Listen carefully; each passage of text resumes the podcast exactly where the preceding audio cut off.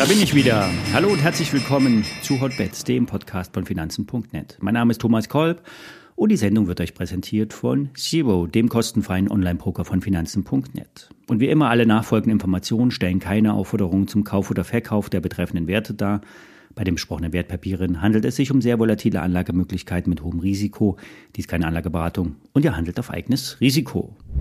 Ja, das Announcement von Google bzw. Alphabet trieb die Aktie an und damit auch den Gesamtmarkt. Gemini oder Gemini ist das neue AI-Model, in dem verschiedene Informationsformen wie Text, Audio, Bilder und Videos gemeinsam verarbeitet werden können. Und damit hat Alphabet die nächste Raketenstufe im Wettrennen künstliche Intelligenz gestartet. Profis wissen, dass Google schon viel weiter ist, als OpenAI und ChatGPT es vermuten lassen. Google hat bisher eher intern die Systeme aufgeladen, die Google-Suche verbessert. Und jetzt soll nämlich auch der Chrome-Browser mit Gemini aufgewertet werden. Der Chatbot Bart bekommt ein Update. Also es tut sich was. Bei Alphabet, das Businessmodell steht bisher nicht. Also woher kommen die Erlöse? Aber die Tech-Konzerne können sich diesen Luxus immer noch leisten. Beim Blick auf den Gesamtmarkt sticht der DAX auch im internationalen Vergleich deutlich hervor. Wenn wir diese Woche positiv schließen, und danach sieht es aus, sind wir die sechste Woche im Plus, 15 Prozent seit dem Oktobertief. Die Bären hoffen jeden Tag, dass sich eine Umkehr bildet. Davon ist aber derzeit nichts zu sehen. Technisch ist der Markt überkauft, heißt aber nicht, dass er fällt. Wie schon mehrfach gesagt, diese Woche, der Hexensabbat nächsten Freitag zieht den Markt in die Richtung, wie es die Marktteilnehmer an den Optionsmärkten wollen. Oder die Positionierungen liegen so dermaßen schief, dass einige Bären gegrillt werden. Der Optionsmarkt ist nämlich relativ transparent. Jeder sieht, wo die Positionen der anderen liegen.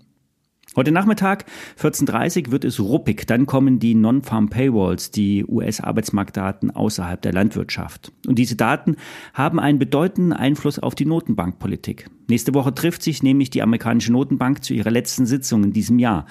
Niemand geht wirklich von einem veränderten Zins aus. Im nächsten Jahr werden jetzt schon vier bis sieben Zinssenkungen eingepreist. Wahrscheinlich wird aber Jerome Powell am Mittwoch sagen, oder andeuten, wie stark der Aktienmarkt auf dem Holzweg ist und es länger höhere Zinsen geben wird. Kommen wir zu PayPal.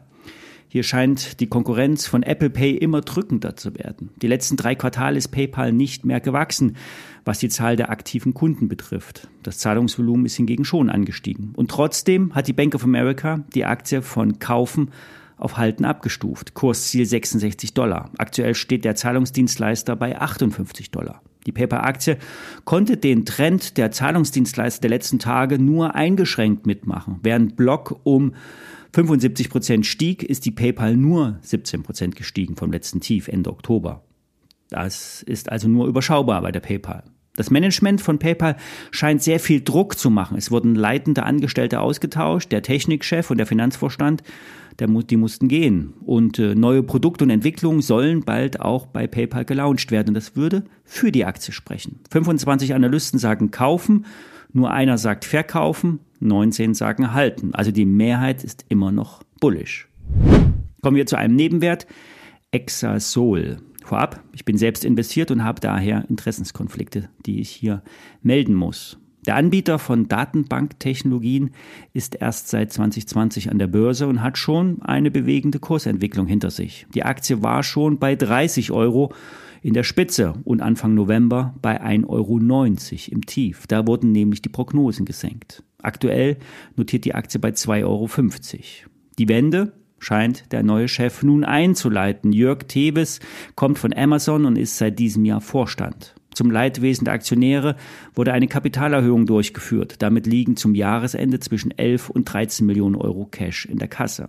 Weiterhin wurden die Marketingausgaben gesenkt, indem man zum Beispiel das Sponsoring eines Fußballvereins aufgegeben hat. Um Vertrauen zu zeigen, hat das Management selber Aktien gekauft und der Aufsichtsrat ebenso. Ende Oktober äh, wurden die Umsätze revidiert. Die sollen jetzt bei 42,5 bis 44 Millionen Euro auf Jahresbasis liegen. Das EBITDA ist im Worst Case 5,5 Millionen Euro negativ. Die Trendwende ist aber eingeleitet. Im letzten Quartal wurde der Verlust schon deutlich reduziert. Um spätestens im zweiten Quartal 2024 soll nach Angaben des Finanzvorstands der Break-Even geschafft werden. Der Vorstand nährt sogar die Hoffnung, dass es im aktuellen Quartal zu einer Belebung kommt, weil nämlich einige Großprojekte in das laufende, aus, äh, in das laufende Quartal gerutscht sind, abrechnungstechnisch.